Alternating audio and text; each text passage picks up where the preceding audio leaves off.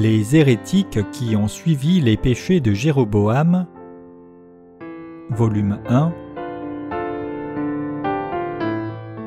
de Paul Sejong.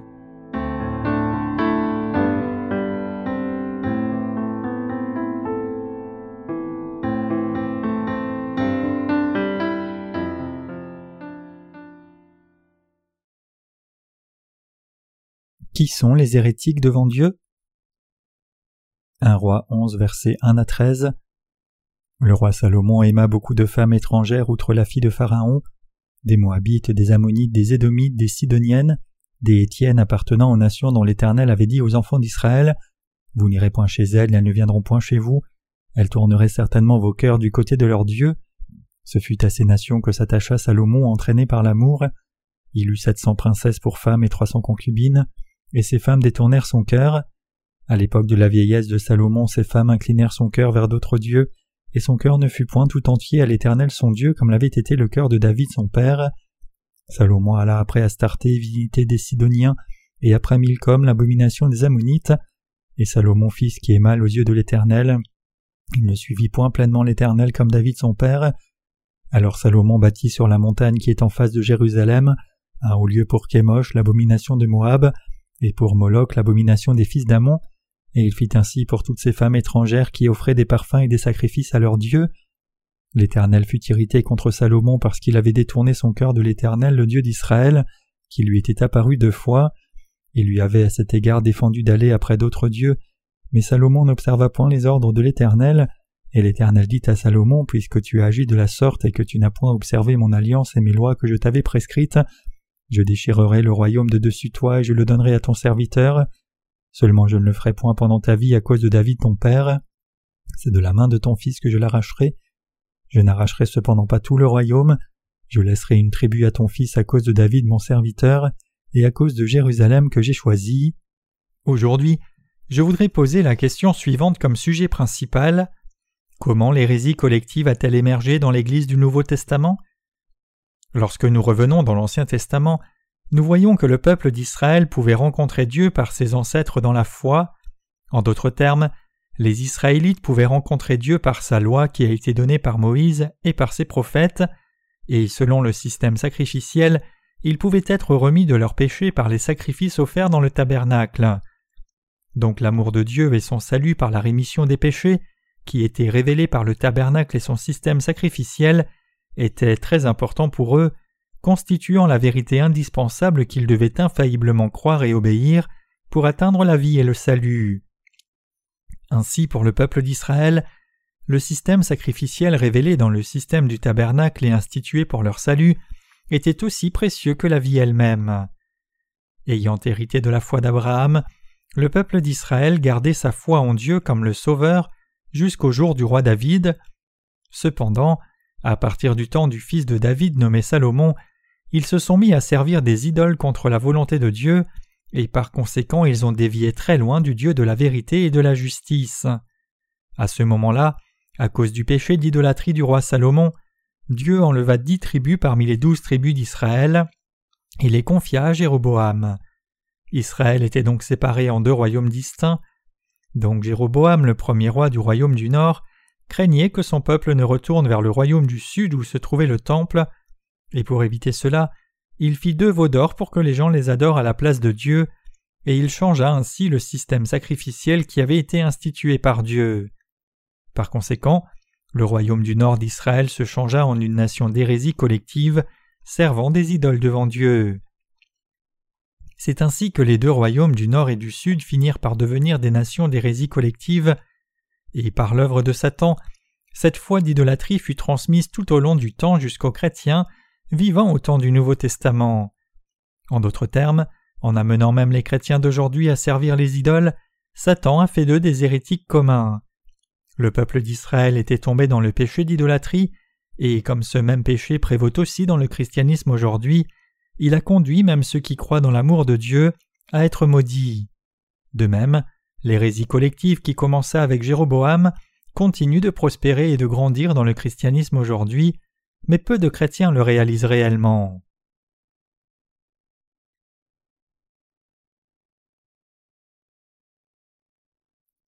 Pourquoi Israël est-elle devenue une nation d'hérésie collective?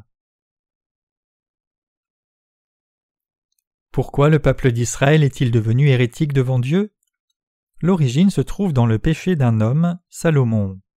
Le roi Salomon était le premier roi des Israélites à prendre des femmes étrangères comme concubines et à accepter les idoles qu'elles adoraient.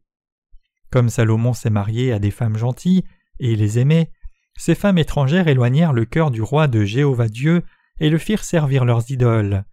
Et comme le roi d'Israël servait des idoles, son peuple aussi s'est mis à adorer des idoles. Par conséquent, les Israélites bâtirent des sanctuaires dans les lieux élevés de tout le pays, et cela devint très commun pour eux d'adorer des idoles. Les sacrifices qu'ils offraient à ces idoles étaient proches des rituels chamanistes, adorant et s'inclinant devant des objets inanimés. Dieu est encore apparu au roi Salomon pas moins de deux fois et lui a commandé Ne suis pas d'autre Dieu que moi. Si tu sers des idoles devant moi, je diviserai ton royaume et j'en donnerai une partie à un autre. Mais Salomon n'écoutait pas l'avertissement de Dieu. Ainsi le royaume d'Israël finit par être divisé en deux, les royaumes du nord et du sud, tout comme Dieu l'avait dit.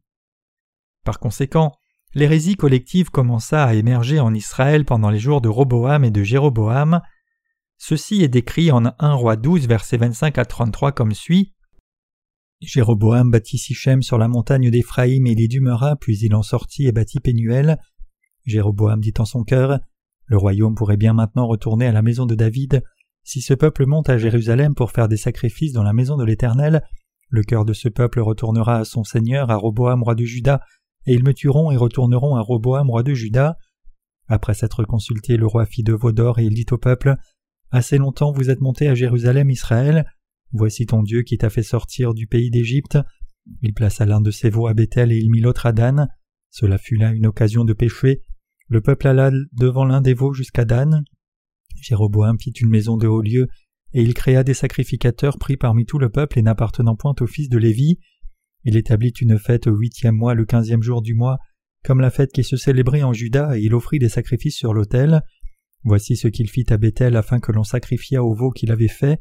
Il plaça à Bethel les prêtres des hauts lieux qu'il avait élevés, et il monta sur l'autel qu'il avait fait à Bethel le quinzième jour du huitième mois, mois qu'il avait choisi de son gré. Il fit une fête pour les enfants d'Israël, et il monta sur l'autel pour brûler des parfums.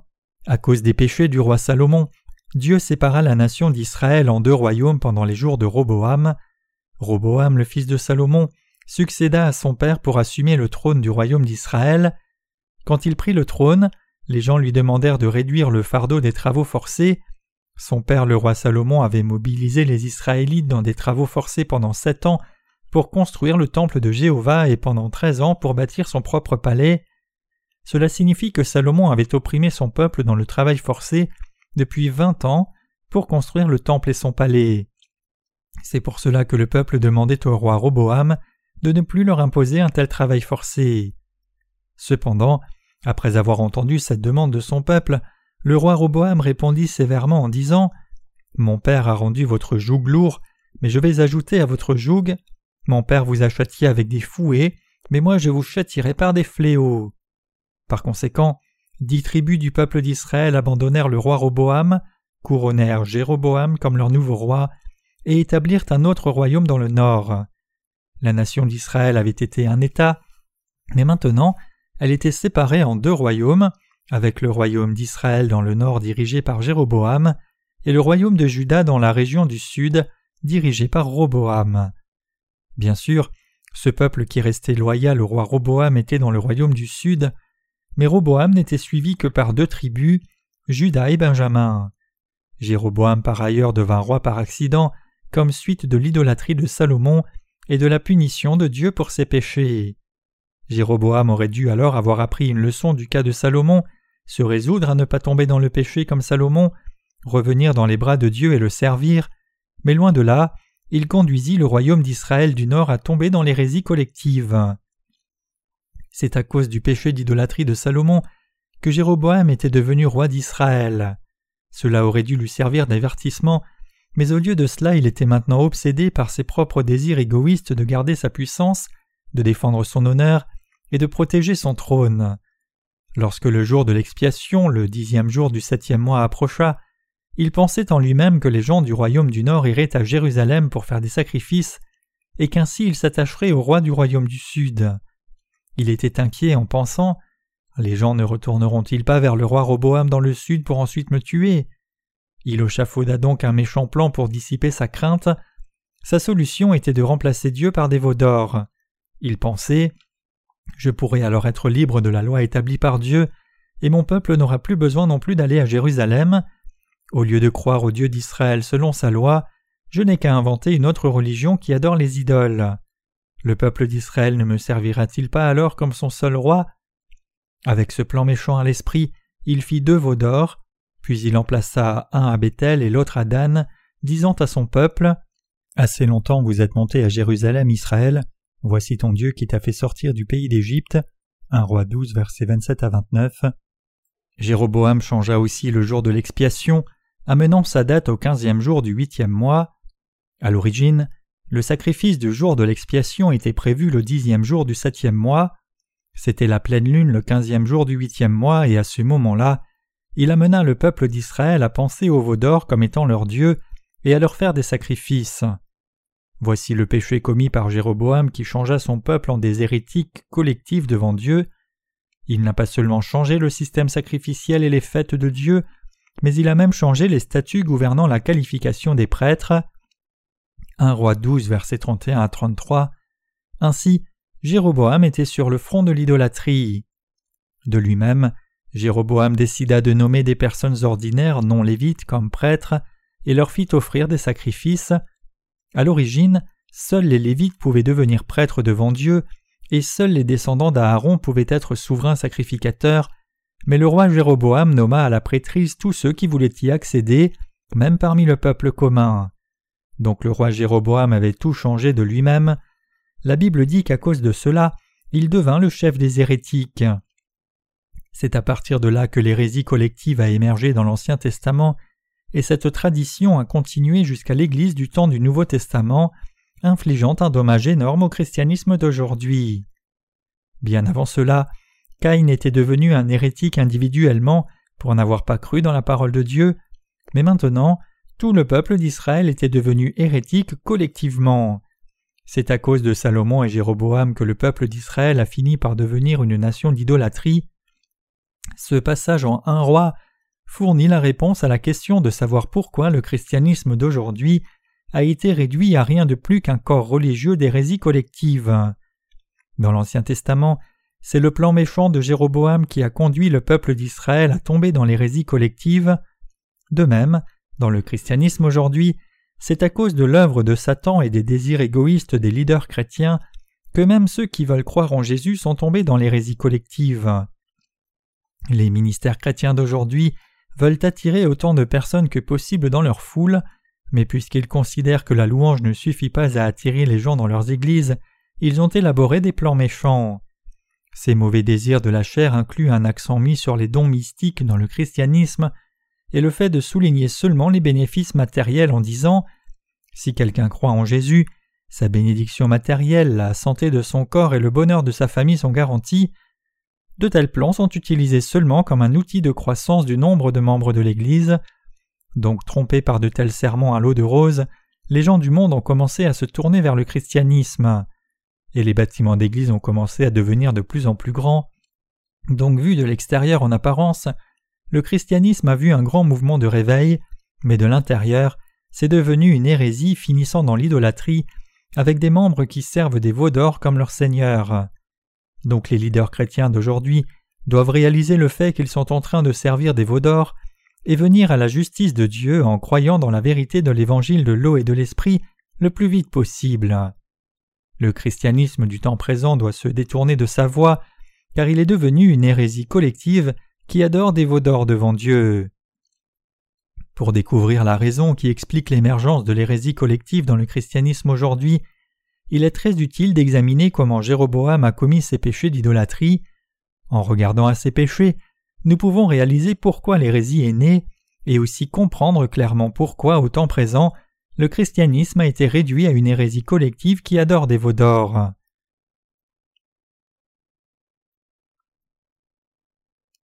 Pour sauver tout le monde du péché de l'hérésie collective, Dieu a envoyé son Fils Jésus-Christ sur cette terre. Le nom du Fils de Dieu est Jésus-Christ. Jésus est né sur cette terre s'incarnant en chair par le corps de la Vierge Marie, et quand il eut trente ans, il fut baptisé par Jean-Baptiste dans le Jourdain. Ce baptême qu'il reçut de Jean-Baptiste avait pour but de prendre sur lui les péchés de ce monde. Par cette méthode, c'est-à-dire en étant baptisé par Jean-Baptiste, le Seigneur a pris sur lui les péchés de l'humanité entière dans ce monde et les a effacés. Quand Jésus a été baptisé par Jean, tous nos péchés humains ont été transférés sur Jésus, et donc c'est par ce baptême de Jésus et le sang de la croix que nos péchés ont été effacés. Chaque chrétien et chaque être humain doit réaliser cette vérité de l'évangile de l'eau et de l'esprit et y croire. C'est en croyant dans toute cette vérité que l'on peut être délivré de tous ses péchés. Donc tout le monde doit connaître et croire en Jésus-Christ comme le Sauveur, qui est venu par l'évangile de l'eau et de l'esprit. C'est absolument indispensable. Pendant trois ans, Jésus a rendu témoignage de lui-même comme le Sauveur, et il fut finalement crucifié pour verser son sang et mourir, mais il ressuscita d'entre les morts le troisième jour, et il a ainsi sauvé tout chrétien et toute la race humaine à la perfection. Jésus-Christ est notre vrai Sauveur. Dieu le Père voulait sauver l'humanité de façon juste en envoyant son Fils pour qu'il meure, et c'est selon cette volonté que Jésus nous a sauvés par la vérité de l'évangile de l'eau et de l'esprit. En d'autres termes, le Seigneur nous a sauvés par l'évangile de l'eau et de l'esprit. C'est pour cela qu'il est écrit en Agent 5 versets 4 à 8 Parce que tout ce qui est né de Dieu triomphe du monde et la victoire qui triomphe du monde c'est notre foi. Qui est celui qui a triomphé du monde sinon celui qui croit que Jésus est le Fils de Dieu C'est lui Jésus-Christ qui est venu avec l'eau et le sang, non avec l'eau seulement mais avec l'eau et avec le sang, et c'est l'Esprit qui rend témoignage parce que l'Esprit est la vérité, car il y en a trois qui rendent témoignage, l'Esprit, l'eau et le sang, et les trois sont d'accord. Ce passage signifie que Dieu le Père a sauvé l'humanité de tous ses péchés en envoyant son Fils jusqu'à la mort, c'est-à-dire par l'eau, le sang et l'Esprit. Autrement dit, le Seigneur est né sur cette terre pour nous sauver de tous nos péchés, de la destruction et de la malédiction, et c'est parce qu'il a porté les péchés de ce monde et nos péchés, en étant baptisé par Jean-Baptiste, et parce qu'il nous a rachetés payant le salaire de ses péchés en étant crucifié et versant son sang, que quiconque croit dans cette vérité peut maintenant être purifié de tous ses péchés par cette foi. La condamnation de nos péchés est déjà accomplie, car Jésus-Christ fut baptisé et versa son sang à la croix à notre place. Pour faire simple, cette vérité c'est la vérité de l'évangile de l'eau, du sang et de l'esprit. C'est donc en venant sur la terre et en établissant la vérité de l'évangile de l'eau et de l'esprit que Jésus nous a sauvés. Dieu a sauvé de tous ses péchés quiconque croit dans cet évangile de vérité. Cette vérité, l'évangile de l'eau et de l'esprit, est venue du Dieu trinitaire dans son intégralité. C'était le plan de salut parfait de Dieu pour l'humanité d'envoyer son Fils Jésus-Christ, de lui faire prendre les péchés de ce monde en étant baptisé par Jean-Baptiste, et de les expier tous. Le Seigneur a expié nos péchés par l'eau et le sang, c'est la vérité de l'Évangile, à savoir que le Seigneur est venu par l'eau et le sang et nous a sauvés des péchés du monde. Ainsi, l'apôtre Paul dit en 1 Pierre 3 verset 21 Or cet antitype vous sauve aussi maintenant, c'est-à-dire le baptême. Cela signifie que le Seigneur nous a sauvés de tous nos péchés de cette façon, c'est-à-dire par son baptême. Tous les apôtres et les saints de l'Église primitive croyaient dans l'évangile de l'eau et de l'esprit. Des apôtres Paul et Pierre aux apôtres Jacques et Jean, c'est en croyant dans l'évangile de l'eau et de l'esprit que chaque disciple de Jésus-Christ était sauvé, et ils prêchaient tous cet évangile de l'eau et de l'esprit à un grand nombre de personnes. C'est aussi ainsi que nous avons obtenu le salut en croyant dans ce même évangile de l'eau et de l'esprit. Bien que les apôtres de l'Église primitive aient tous cru en l'évangile de l'eau et de l'esprit, les chrétiens aujourd'hui croient dans les veaux d'or de leur propre fabrication à la place de Dieu, comme le roi Jéroboam. Parce qu'ils adorent et révèrent leurs propres désirs charnels comme leur Dieu, ils sont collectivement devenus hérétiques, et à cause de cela, le christianisme s'est corrompu dans une religion encore plus hérétique.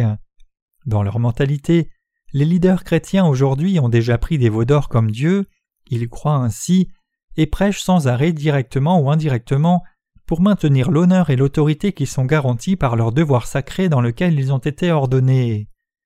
même s'il est écrit dans la parole que Dieu nous a sauvés de tous les péchés du monde une fois pour toutes par la vérité de l'évangile de l'eau et de l'esprit, ils ne croient pas dans cette parole telle qu'elle est, mais plutôt ils l'ont altérée.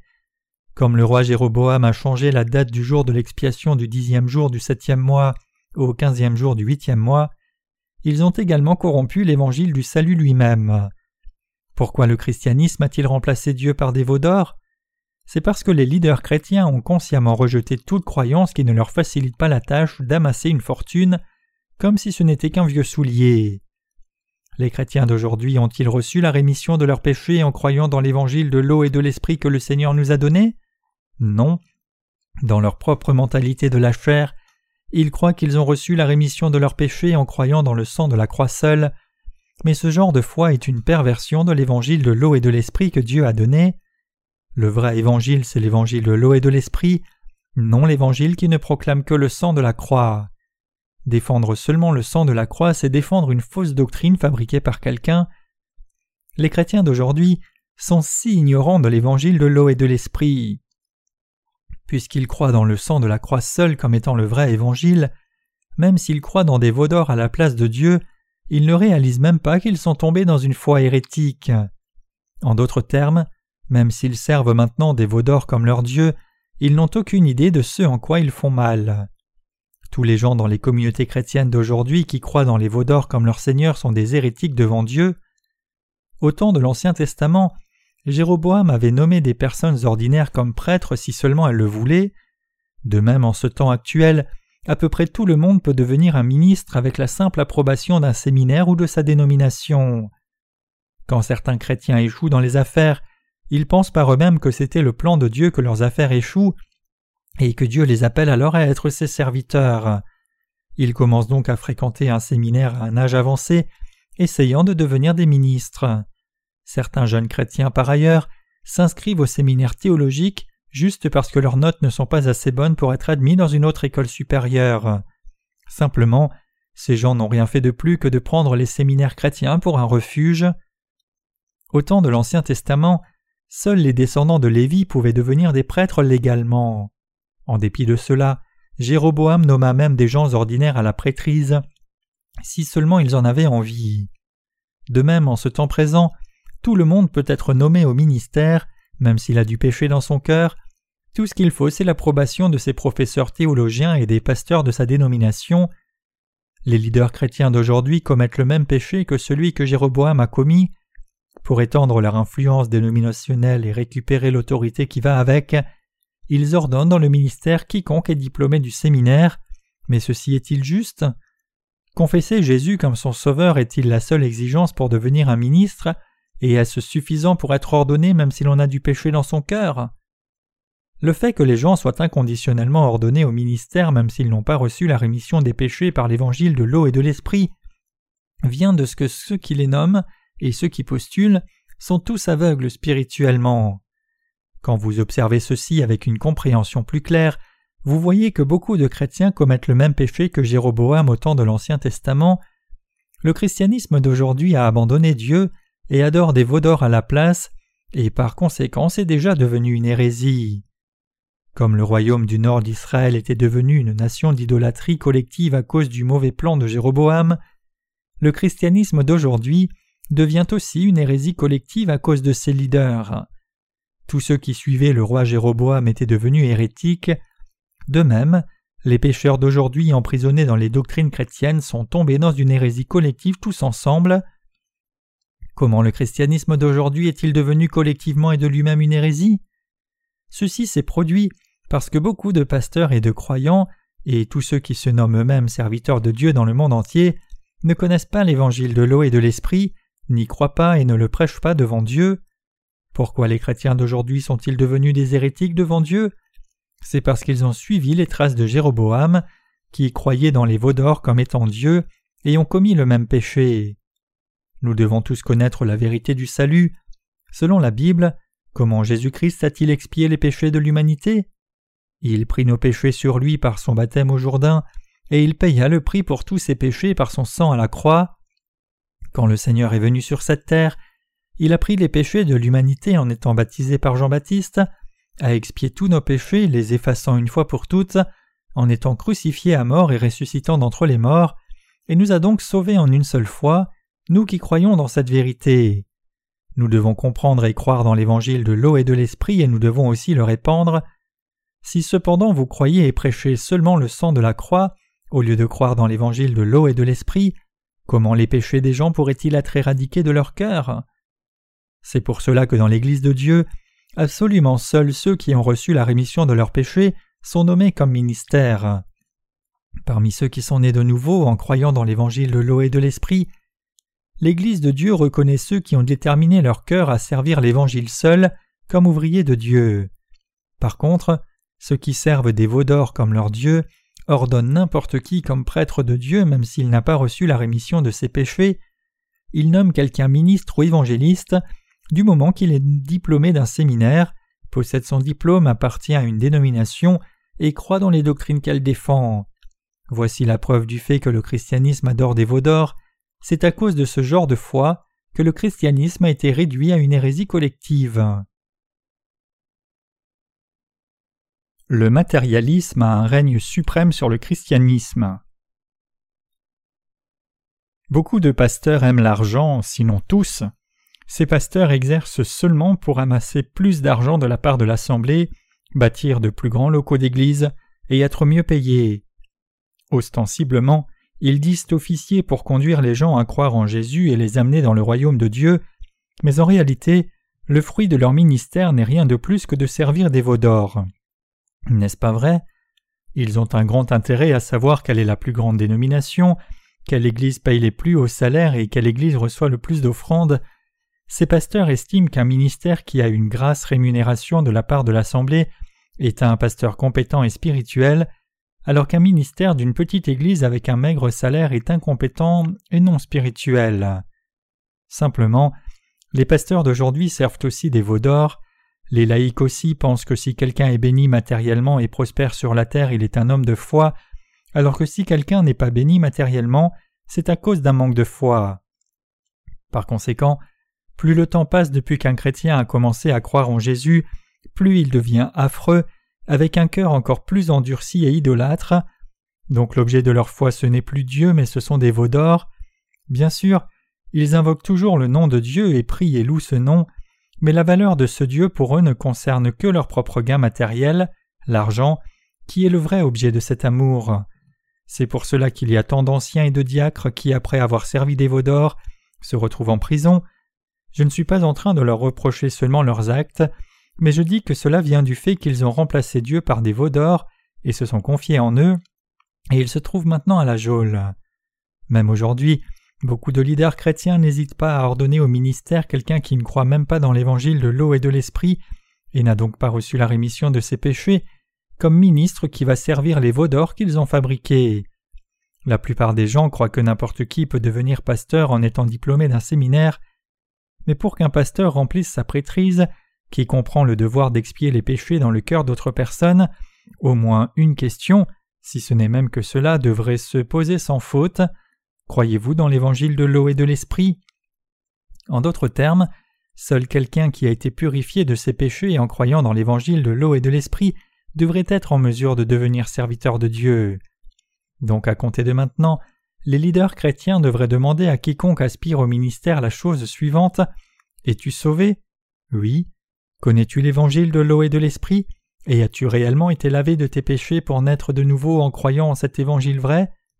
Professeur, je ne connais pas l'évangile de l'eau et de l'esprit. Comment peux-tu donc demander à devenir pasteur devant Dieu? N'est-ce pas pour servir les veaux d'or de ta propre fabrication? Ce n'est rien de plus qu'un désir charnel.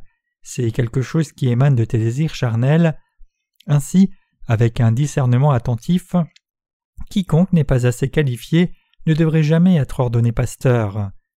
Plutôt que de mal diriger les gens pour qu'ils servent les veaux d'or, nous devons prêcher le vrai évangile, l'évangile de l'eau et de l'esprit, et leur faire recevoir la rémission des péchés.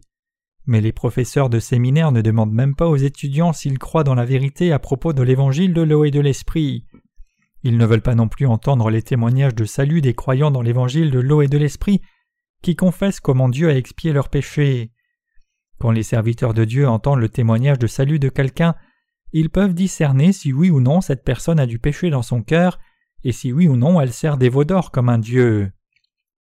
Pour les justes qui ont été sauvés de leurs péchés en croyant dans l'évangile de l'eau et de l'esprit, leurs témoignages de salut sont toujours identiques, car ils ont tous clairement obtenu le salut en croyant dans l'évangile de l'eau et de l'esprit. Le témoignage de salut en essence n'est pas quelque chose de différent pour chacun. Pour tous les chrétiens, il ne peut y avoir qu'un témoignage de salut de leurs péchés, c'est qu'ils ont été remis de tous leurs péchés en croyant dans la parole reçue de Dieu, qui est l'évangile de l'eau et de l'esprit. Votre rémission des péchés ne s'obtient pas en servant des veaux d'or, mais elle se reçoit seulement en croyant dans l'évangile de l'eau et de l'esprit. Indépendamment du moment auquel vous avez entendu l'évangile de l'eau et de l'esprit, c'est seulement en croyant dans cet évangile de tout cœur que vous pouvez être remis de vos péchés. Il ne peut y avoir aucun autre témoignage de salut devant Dieu. C'est parce qu'aucun vaudor n'a lavé vos péchés ni les miens, mais c'est Jésus-Christ le Fils de Dieu le Père qui nous a sauvés par la vérité de l'évangile de l'eau et de l'esprit, qui a fait de nous le peuple de Dieu et a fait de nous ses ouvriers.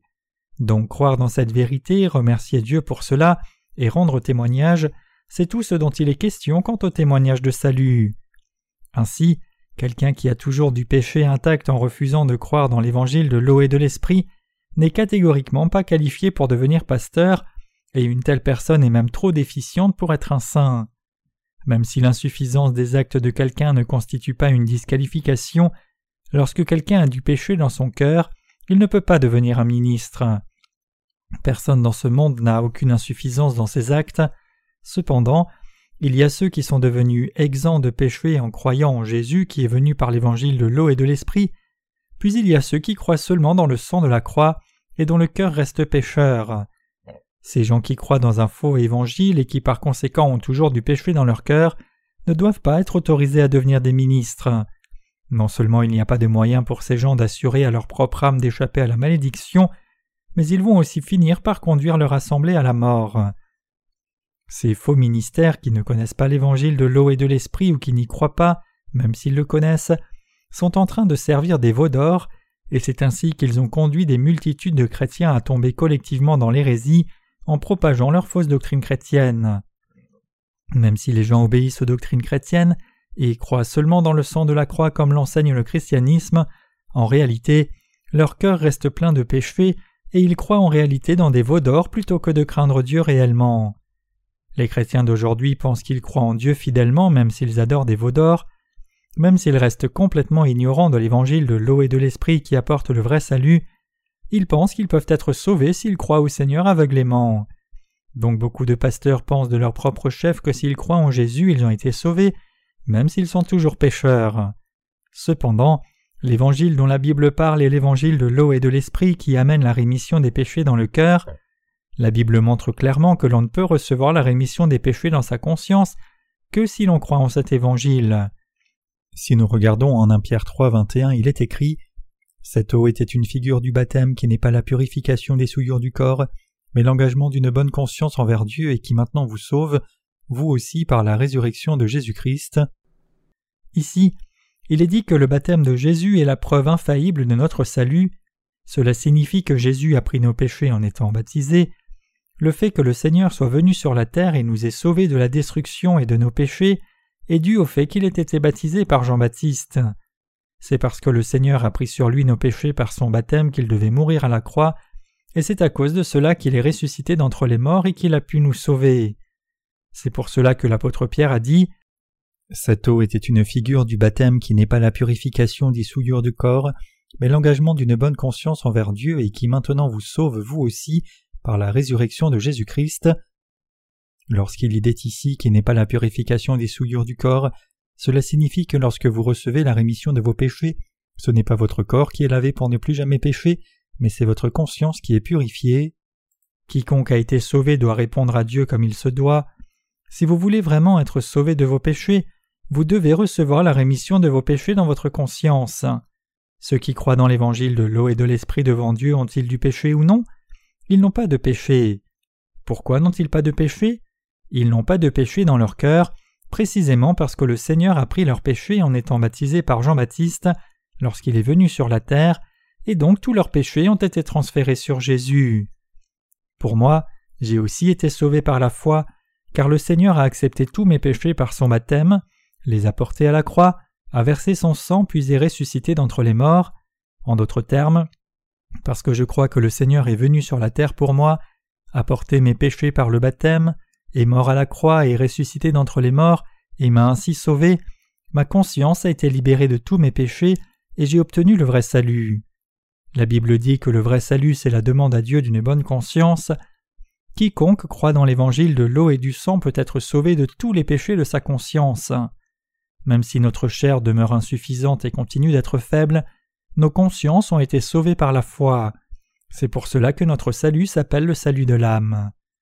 Mes chers croyants, personne dans ce monde, pas même un seul, ne fait aucune erreur et ne commet aucun péché dans la chair. Même pour nous les croyants dans l'évangile de l'eau et de l'esprit, il n'y a personne qui ne commette jamais de péché. La Bible dit clairement que le salut ne signifie pas la purification des souillures de la chair. Pensez-vous que notre salut des péchés a été obtenu en étant purifié des souillures de la chair une fois pour toutes, de sorte que notre chair ne commette plus de péché? Voulez-vous être sauvé en étant sanctifié dans la chair? Croyez-vous en Jésus comme votre sauveur pour vous tenir loin de vos vices, ne pas boire et ne pas fumer? Non, ce n'est pas la raison pour laquelle vous croyez en Jésus. Vous croyez en Jésus parce que vous voulez aller vers Dieu avec une bonne conscience. La Bible mentionne la bonne conscience précisément parce que ce sont nos cœurs qui ont reçu la rémission des péchés, comme le Seigneur nous a sauvés par l'évangile de l'eau et de l'esprit. Nous étions tous sans issue dans notre cas, destinés à être jetés en enfer à cause de nos péchés, mais notre Seigneur nous a sauvés en venant sur la terre, étant baptisé par Jean-Baptiste et mourant à la croix. À cette lumière, ne pas croire dans cette vérité que le Seigneur nous a sauvés de nos péchés par l'évangile de l'eau et de l'esprit, c'est ce qu'il y a de pire. Par contre, lorsque nous acceptons innocemment cette vérité dans nos cœurs et y croyons, et obtenons ainsi le salut, c'est alors que notre conscience devient une bonne conscience. Vu comment le Seigneur nous a sauvés si parfaitement, ne pas croire c'est condamner notre conscience à rester mauvaise perpétuellement. Mes chers croyants, c'est en croyant dans l'évangile de l'eau et de l'esprit que nous avons été remis de tous nos péchés. Nos corps en tant qu'humains passeront quand nous mourrons, cependant quand le Seigneur reviendra, ce corps sera aussi ressuscité. Bien que nous serons alors ressuscités dans un corps impérissable, pendant que nous vivons encore sur la terre, nous ne pouvons pas éviter de continuer à commettre des péchés dans la chair, car la chair est toujours insuffisante, même si nous croyons dans l'évangile de l'eau et de l'esprit et avons reçu la rémission de nos péchés. C'est pour cela que l'apôtre Pierre dit qui n'est pas la purification des souillures du corps?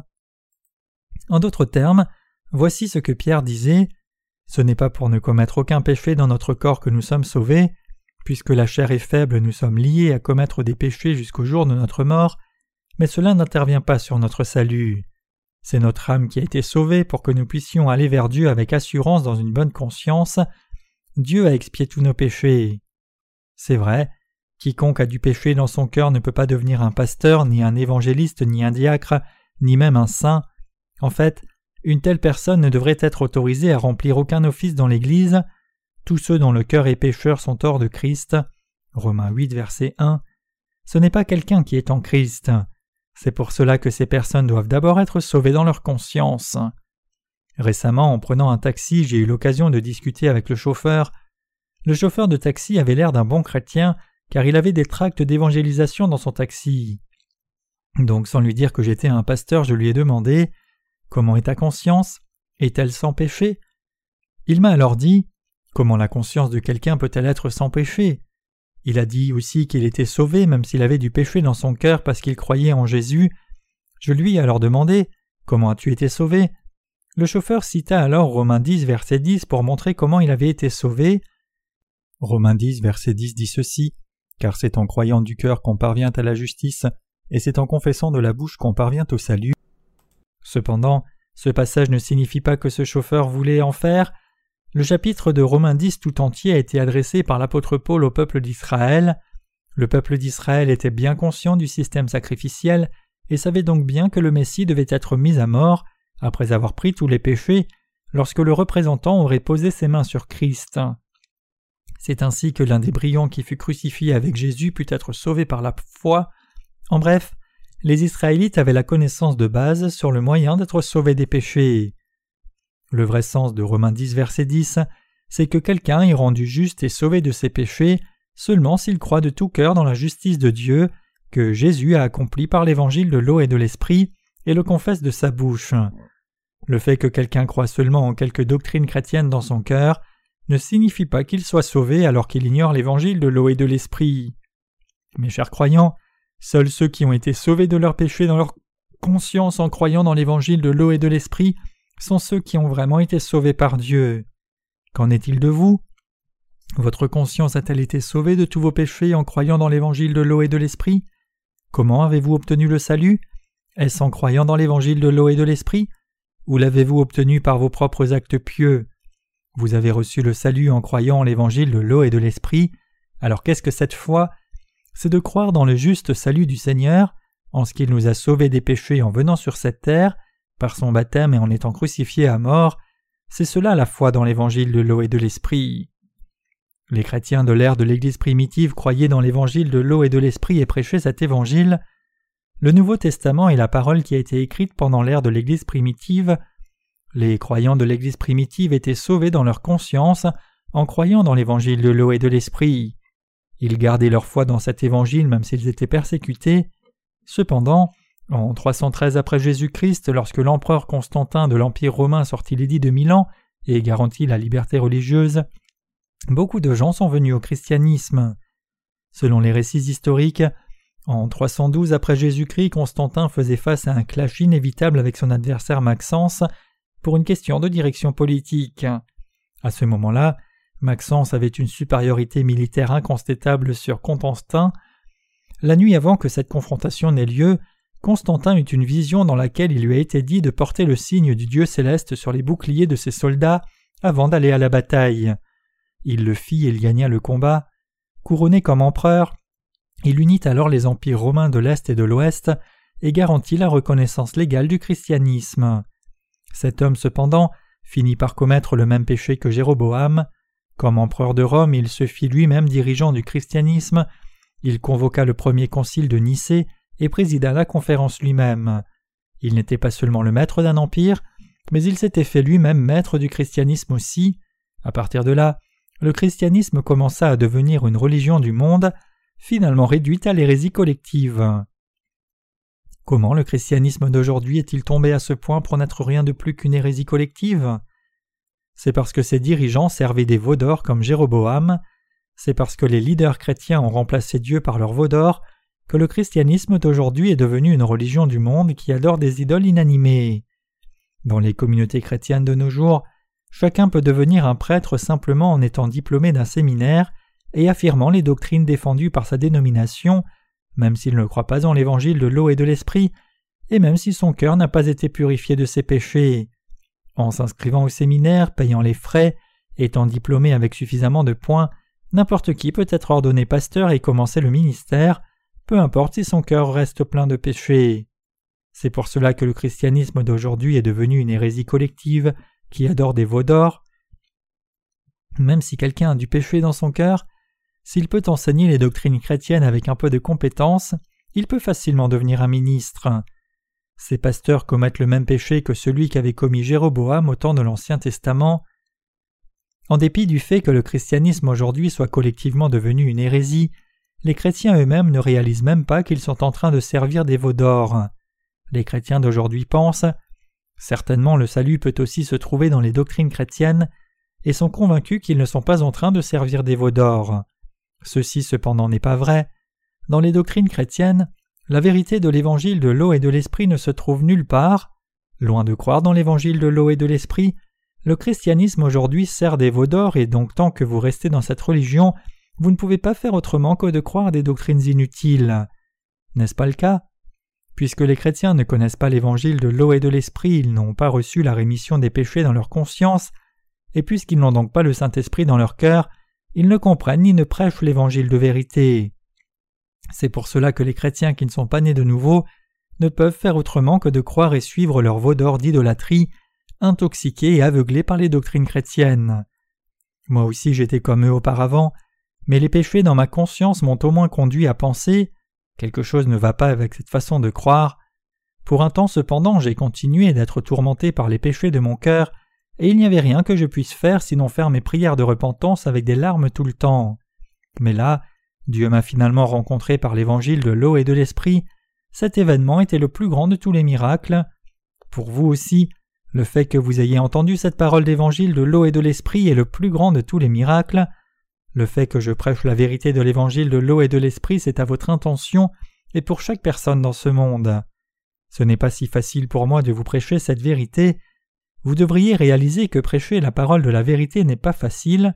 Si je ne connaissais pas la Bible et si je ne connaissais pas l'histoire du christianisme et ses doctrines, je ne serais pas capable de réfuter fermement son hérésie collective et ses fausses doctrines, ni de prêcher que seul l'évangile de l'eau et de l'esprit est la vérité.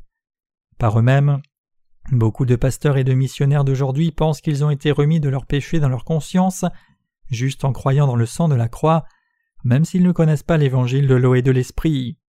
Qu'ils sont dans l'erreur. C'est précisément ce genre de phénomène qui conduit le christianisme d'aujourd'hui encore plus loin dans l'hérésie collective, n'en faisant rien de plus qu'un rassemblement d'hérétiques. Les chrétiens doivent donc réaliser ceci et se détourner d'une telle religion d'hérésie collective, ils doivent revenir à Dieu en croyant dans l'évangile de l'eau et de l'esprit, ils doivent revenir à la parole de Dieu qui est venue par l'évangile de l'eau et de l'esprit, et ainsi causer de la joie au cœur de Dieu. Les chrétiens d'aujourd'hui doivent connaître la parole de Dieu, l'écouter de tout leur cœur, l'apprendre, y croire et être sauvés de tous leurs péchés.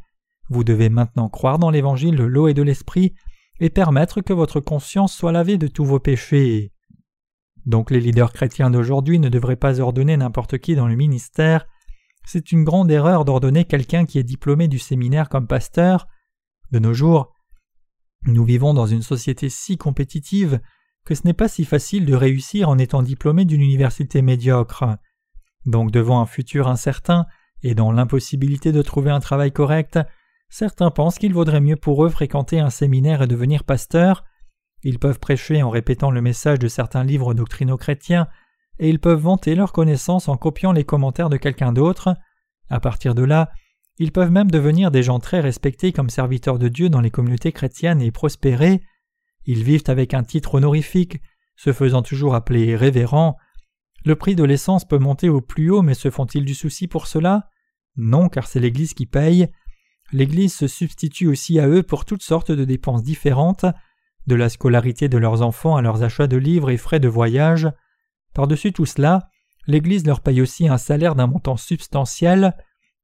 Je ne visite pas les membres de l'Église chez eux, mais c'est une pratique commune pour l'Assemblée de donner une paye au pasteur lorsqu'il les visite. Il paraît que si le salaire mensuel d'un pasteur est de dix mille dollars, l'argent qu'il touche en dessous de table dépasse les dix mille dollars. C'est parce que les membres de l'Église sont approuvés dans leur vie de foi quand ils ont la faveur de leur pasteur plus que de Dieu lui-même. Par hasard, y aurait-il quelqu'un parmi vous qui veuille être pasteur d'une Église mondaine? Au moment où vous le devenez, vous tombez certainement dans le péché de Jéroboam et serez maudit de Dieu. Dieu n'épargnera aucun de ces faux prophètes, mais il les mettra tous à mort. C'est parce qu'ils ont commis le même péché que Jéroboam a commis. Tout le peuple d'Israël a suivi ce péché, et par conséquent ils ont tous fini dans le péché d'idolâtrie. Même si Dieu leur a dit Ne suivez pas la voie de Jéroboam, ils ont suivi les traces de Jéroboam, pratiquant ses actes et commettant son péché, et ils ont par conséquent tous été condamnés par Dieu et ont péri. Ceux qui ne croient pas que le Seigneur nous a sauvés par l'évangile de l'eau et de l'esprit sont des hérétiques. Ce sont ces gens-là qui ne croient pas dans l'évangile de l'eau et de l'esprit donné par Dieu qui sont des hérétiques. Le Seigneur a dit Vous serez saints car je suis saint. Lévitique 11, verset 45. Il dit aussi Car la volonté de Dieu c'est votre sanctification. 1 Thessaloniciens 4, verset 3. Même si nous ne pouvons pas être saints dans nos actes, en croyant dans l'évangile de l'eau et de l'esprit, notre conscience peut devenir sainte. Est-ce la volonté de Dieu pour nous que nous ayons toujours des péchés dans nos cœurs même lorsque nous croyons en Jésus? Non, ce n'est pas sa volonté. Ceux dont le cœur reste pécheur alors qu'ils professent croire en Jésus sont des hérétiques. Réunis, les catholiques et les protestants constituent environ 1,5 milliard de chrétiens, mais la plupart d'entre eux sont tombés dans l'hérésie. En dépit de cela, ils sont complètement ignorants de ce qu'est vraiment l'hérésie et du fait qu'ils participent eux-mêmes à l'hérésie. De nos jours, les chrétiens en général considèrent comme hérétique quelqu'un dont les croyances sont même légèrement différentes des doctrines de leur propre dénomination. Par contre, la Bible affirme qu'un hérétique, c'est quelqu'un qui s'est condamné lui-même bien qu'il croit en Jésus. Paul dit en Tite 3, versets 10 à 11 Éloigne de toi après un premier et un second avertissement celui qui provoque des divisions, sachant qu'un homme de cette espèce est perverti et qu'il pêche en se condamnant lui-même. Un homme sectaire, c'est-à-dire un hérétique, n'a pas reçu la rémission de ses péchés, et donc il se condamne lui-même comme pécheur car son cœur est plein de péchés. En d'autres termes, ces gens reconnaissent eux-mêmes qu'ils sont pécheurs même s'ils croient en Jésus en disant Seigneur, bien que je croie en toi, je confesse que je suis pécheur devant toi, je ne peux pas éviter d'être pécheur. Ils disent ceci parce qu'ils ne connaissent pas l'évangile de l'eau et de l'esprit, et même si toutefois ils le connaissent, ils n'y croient pas. C'est pour cela qu'ils disent J'étais pécheur avant de croire au Seigneur et je suis toujours pécheur après avoir cru en lui. Avant de croire au Seigneur, j'étais un vrai pécheur, mais maintenant que je crois en lui, je suis un pécheur sauvé. Même s'ils confessent leur foi basée sur leur propre doctrine en disant J'ai été sauvé de mes péchés par le précieux sang de Jésus, leurs péchés sont toujours dans leur cœur et ils se décrivent donc eux-mêmes comme des pécheurs sauvés ou des pécheurs chrétiens. Mes chers croyants, le christianisme d'aujourd'hui adore des veaux d'or, croyant dans des doctrines bizarres de leur propre fabrication. Voilà la preuve que le christianisme est devenu une hérésie collective. Les hérétiques du temps présent dans le christianisme sont ceux qui ne croient pas dans l'évangile de l'eau et de l'esprit et adorent des veaux à la place. Spirituellement parlant, quiconque est tombé dans le péché de Jéroboam est un hérétique.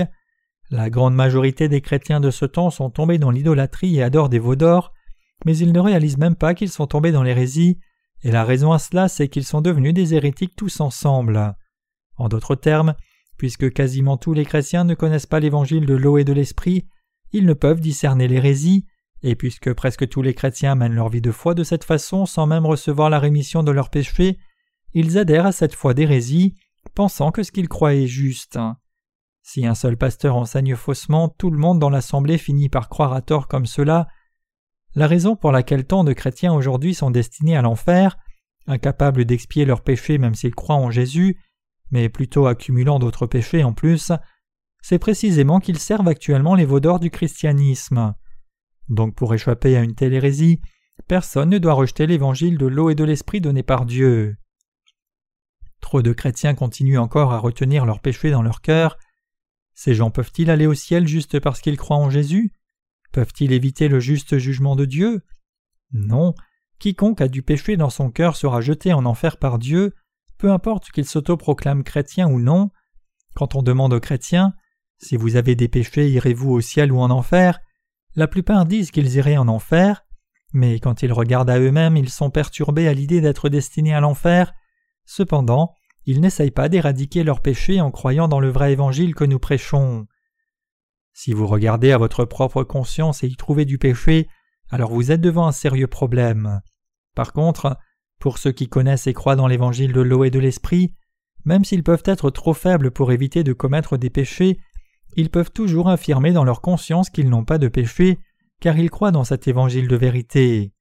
Ils peuvent dire avec une conscience pure Je suis absolument sans péché, parce que le Seigneur m'a sauvé, je n'ai pas de péché, merci Seigneur. C'est pour cela que la puissance de l'Évangile est si surprenante, et c'est pour cela que nous sommes si reconnaissants au Seigneur.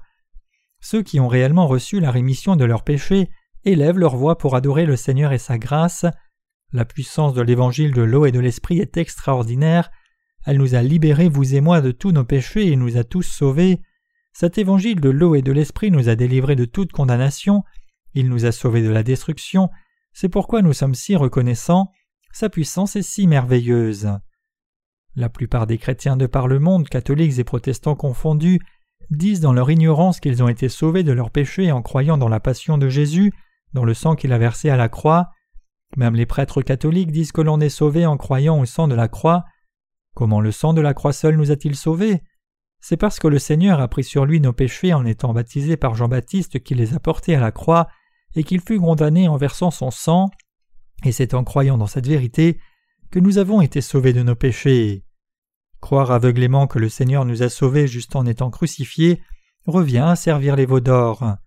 Si vous croyez maintenant dans l'évangile de l'eau et de l'esprit, vous pouvez être purifiés et sauvés de tous vos péchés une fois pour toutes.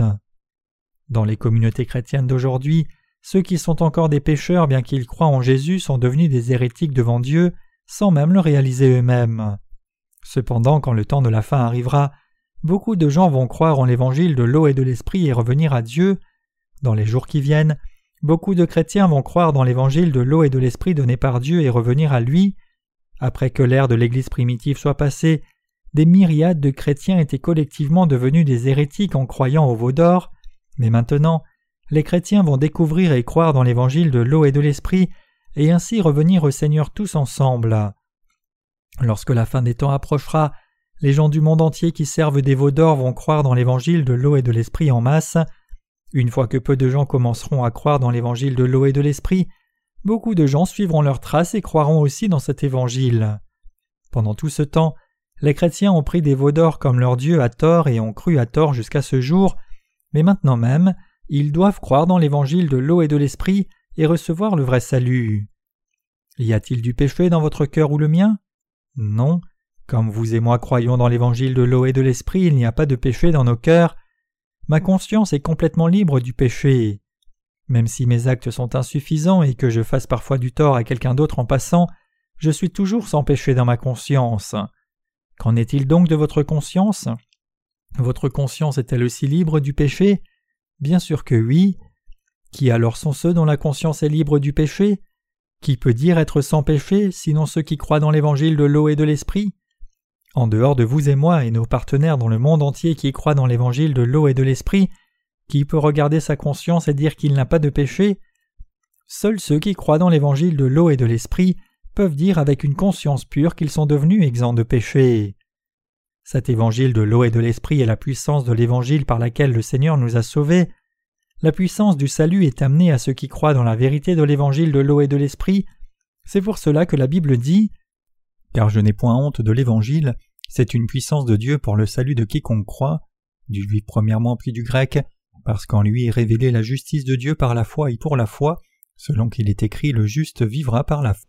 C'est par la foi que nous sommes nés de nouveau et vivons, croyant que le Seigneur a expié nos péchés une fois pour toutes par l'évangile de l'eau et de l'esprit. C'est en sachant et croyant que le Seigneur nous a sauvés que nous sommes rendus justes, car Dieu nous a effectivement sauvés par l'évangile de l'eau et de l'esprit. L'évangile de l'eau et de l'esprit donné par Dieu a réellement le pouvoir de la dynamite pour effacer tous nos péchés. Maintenant, si quelqu'un ne trompe pas sa conscience plus longtemps et reconnaît sa situation de péché, nous devons enseigner l'évangile de l'eau et de l'esprit à cette personne, lui expliquer comment le Seigneur a expié tous ses péchés et l'amener à y croire. En venant sur la terre et prenant les péchés du monde par le baptême qu'il reçut de Jean-Baptiste, le Seigneur a sauvé tous ceux qui croient dans cette vérité. Donc si quelqu'un veut être sauvé, il doit comprendre correctement et exactement comment Jésus l'a sauvé avant de croire, c'est-à-dire que vous devez réaliser et croire clairement que le Seigneur vous a sauvé en prenant tous vos péchés individuels quand il fut baptisé par Jean, mourut à la croix et ressuscita d'entre les morts. Quiconque croit dans l'évangile de l'eau et de l'esprit peut devenir une personne sans péché et une personne à la conscience pure devant Dieu. C'est la puissance de l'évangile. L'évangile est comme la dynamite. Si quelqu'un y croit, tous les péchés commis durant toute sa vie seront enlevés une fois pour toutes, comme un bâton de dynamite fait s'écrouler un bâtiment lorsqu'on l'allume. Si quelqu'un entend la parole de l'évangile de l'eau et de l'esprit et y croit, il sera revêtu de la puissance de salut de Dieu, les nombreux péchés qui le souillaient seront ôtés, et il sera exempt de péché. Quiconque croit dans l'évangile de l'eau et de l'esprit verra tous ses péchés disparaître entièrement. C'est ainsi que vous devenez une personne sans péché avec une conscience pure devant Dieu, et c'est ainsi que vous êtes formé comme ouvrier de la justice de Dieu. Croyant dans l'évangile de l'eau et de l'esprit, nous avons maintenant rejeté les veaux d'or hors de la présence de Dieu. Nous espérons et prions tous que les chrétiens de par le monde entier arrêtent aussi de servir les veaux d'or, croient dans l'évangile de l'eau et de l'esprit, et reviennent dans les bras de Dieu.